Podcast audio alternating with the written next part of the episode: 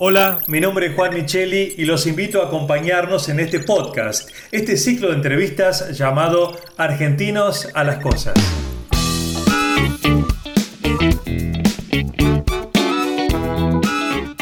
Argentinos a las Cosas es un espacio de reflexión para pensar los desafíos que enfrentamos como sociedad y así poder construir un país sustentable para todos en este siglo XXI.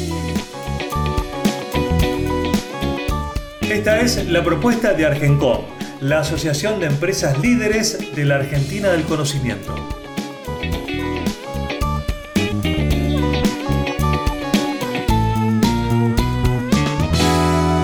Y en este podcast me acompañan hoy nuevamente Sebastián Mocorrea, presidente de Argencom. Hola Sebastián, ¿cómo estás? Juan, ¿cómo estás? Muy bien, gracias por acompañarnos. También está con nosotros Luis Galeazzi, director ejecutivo de Argencom. Hola Luis, ¿cómo estás? ¿Qué tal Juan? ¿Cómo estás vos? Muy bien, gracias, qué gusto tenerlos y vamos a de entrada recordar brevemente de qué hablamos cuando hablamos de la economía del conocimiento, Luis. Sí, Juan, mira, la economía del conocimiento es una, un desarrollo que está ocurriendo eh, a partir de la revolución digital, la revolución de las comunicaciones, en la cual han surgido una nueva categoría de productos y de servicios que están revolucionando la vida de la sociedad, no solo la economía, sino la vida de la sociedad.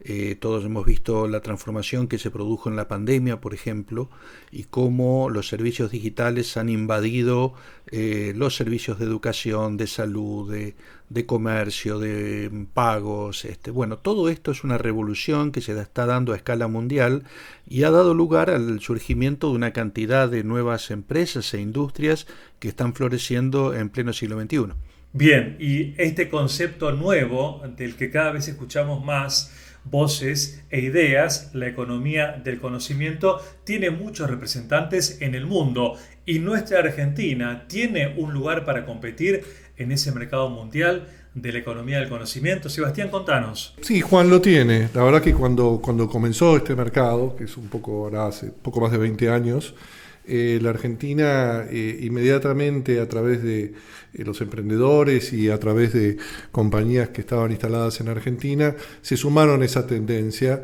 y enseguida el talento argentino ocupó, ocupó un espacio en este mundo que es, que es muy grande eh, que quizás en términos de números países como la India eh, captan la gran atención, pero donde hay nichos de talento específico, donde te diría que desde muy el principio Argentina eh, performó muy bien y supo ocupar un espacio. Ahora, Luis, es un poco exagerado hablar del famoso para nosotros, ¿no? Famoso talento argentino. Es una derivación del ego argentino. claro, por ejemplo, ¿no? No, no, no. Realmente eh, los profesionales argentinos califican muy bien en el mundo eh, y esto realmente no es, eh, no es una falsa modestia, es realmente así. las empresas argentinas cuentan con una capacidad de resolución de problemas y de innovación que está bastante por sobre la media mundial. Las empresas argentinas normalmente ocupan eh, áreas de innovación, áreas de desarrollo, donde el análisis crítico, el cuestionamiento, la búsqueda de soluciones novedosas eh, destaca.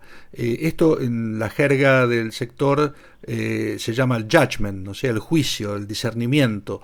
Entonces, nosotros tal vez no seamos los mejores para hacer tareas rutinarias, tareas repetitivas, pero somos realmente muy aptos para hacer tareas que tengan que ver con el cuestionamiento, la innovación y descubrir nuevos caminos, y esa es una característica central de la economía del conocimiento. Eh, Sebastián, ¿te viene a la mente algún ejemplo, algún nombre de una persona o una empresa en donde, digamos, no, realmente no es exagerado hablar del talento argentino? Lo que pasa es que, eh, mira, vos sabés que yo tengo una experiencia de, 20 años en industria que me llevó a a transitar por muchos países de Latinoamérica, Estados Unidos y, Europa.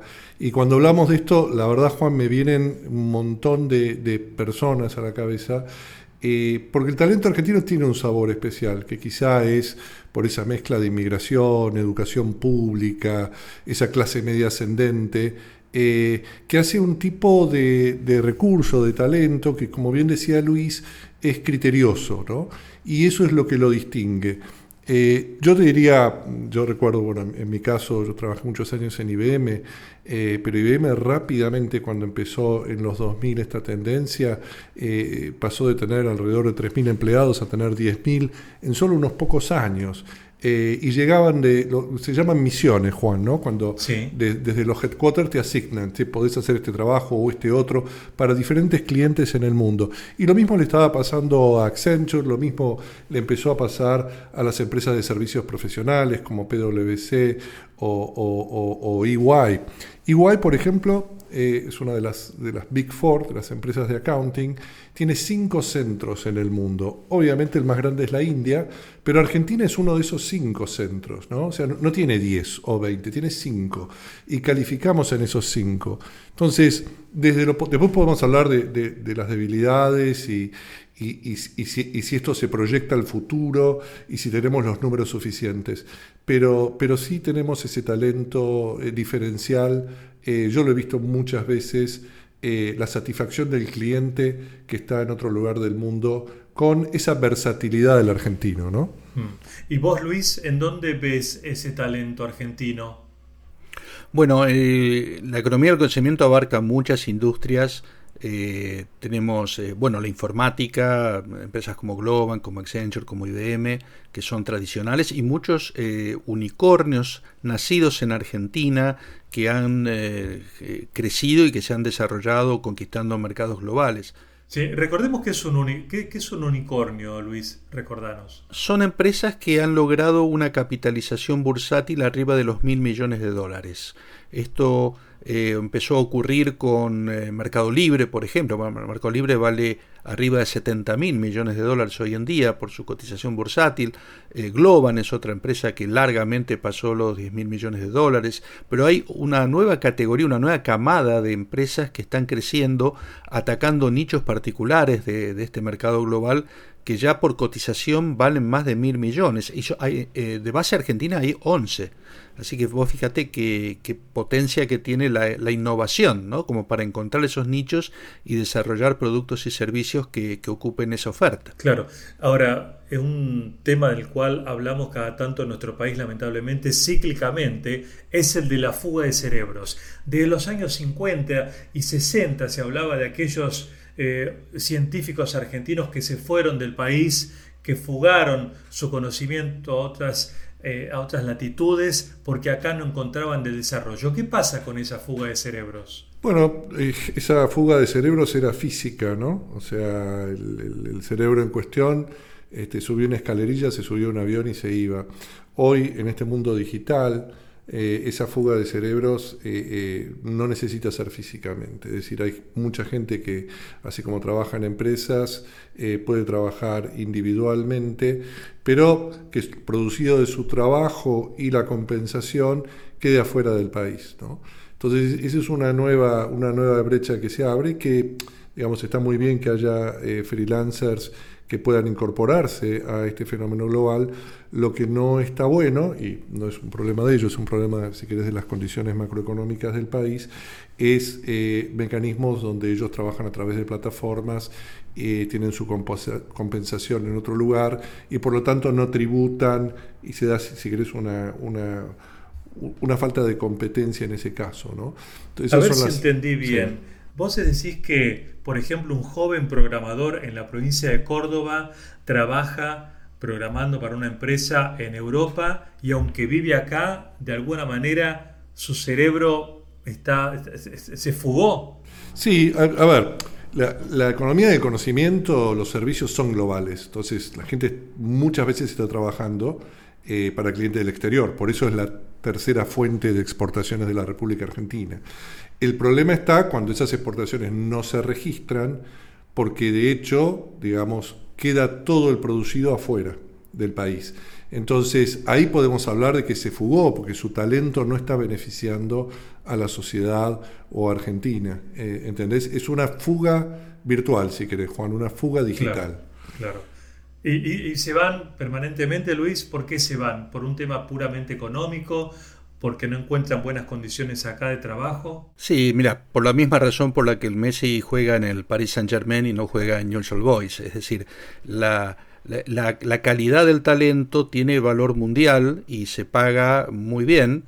Y, las empresas argentinas eh, muchas veces no tienen las condiciones para sostener esos, esos salarios, esas compensaciones, y el talento busca, busca una mejor compensación. Esto es lo que está ocurriendo, sobre todo a partir de la profundización de la brecha cambiaria.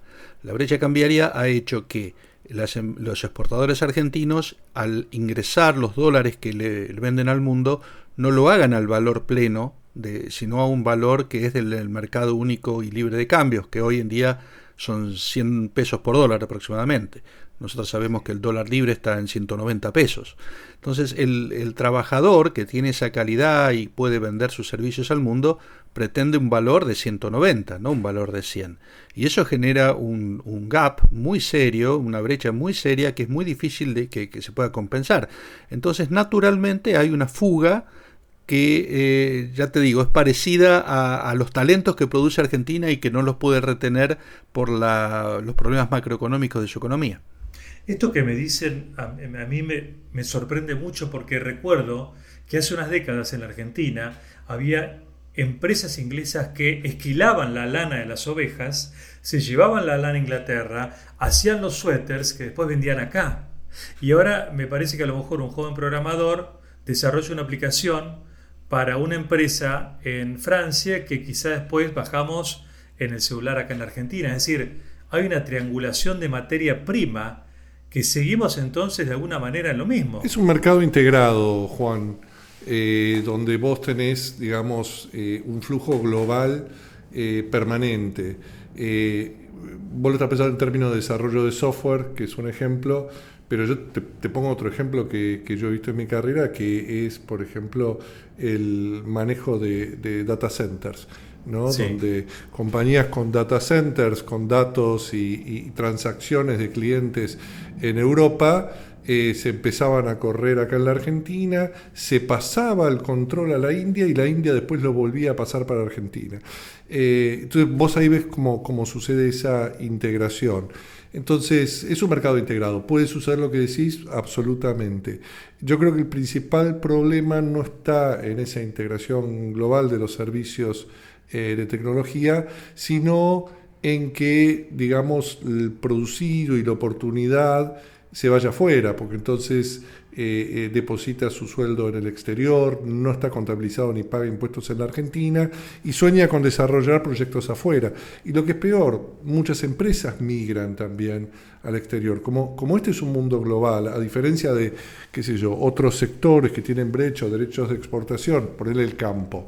Vos el campo no, te lo podés llevar, no podés serruchar la tierra y llevarte Cargarla. Exactamente. Acá son botones, es, es digital, es, es, es, un, es un flujo de corrientes donde para ganar vos, vos tenés que eh, integrarte a ese mundo. Es un mundo que, como yo te dije la otra vez que hablamos, juega positivo para la Argentina porque tenés el talento. Ahora, cuando tenés estos desfasajes macro, y ahí sí se produce una fuga que, te daña, es una sangría.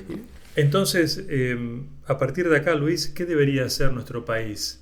¿Qué tiene que hacer la Argentina para retener y aumentar la base de talentos para que lo producido quede acá? Obviamente en un mundo globalizado siempre es importante el intercambio, pero para que la persona que trabaja acá hacia el exterior no sea una materia prima como antes, que fuga su talento, su conocimiento. Mirá, es un tema central, yo creo que de nuestro futuro, porque Argentina, eh, si proyectamos la matriz de, de riqueza de la Argentina, nosotros tenemos recursos naturales, tenemos el campo, la energía, eh, tenemos una industria eh, que compite en algunos segmentos, pero tenemos un potencial enorme en el talento, por todo lo que estamos diciendo. Es decir, las industrias del conocimiento son una vertical que hace a la matriz argentina que genera divisas puras, porque vos fíjate que un producto intelectual se exporta, pero no requiere para esa exportación ninguna importación, es decir,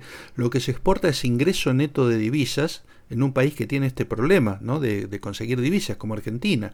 Yo creo que tenemos acá una llave para solucionar en parte el problema macro, eh, que es muy, muy significativo. Entonces, yo creo que lo que es necesario es que haya un foco, una estrategia, eh, que tiene que integrar lo público y lo privado en defender las fuentes de producción de conocimiento argentino. Y eso tiene que ver con una racionalidad en la política de cambios, tiene que ver con una estabilidad en las normas y en los, em, los marcos legales este, que se ponen, una estabilidad en lo fiscal, es decir, cierta previsibilidad que haga que esas empresas que eh, son virtuales y que eh, viajan en el mundo, digamos así, encuentren en Argentina un territorio seguro y fecundo para prosperar. Mm. Bien, en este campo, le pregunto a los dos, eh, te escucho Sebastián con esto, ¿hay legislación en el mundo que fije algunas pautas?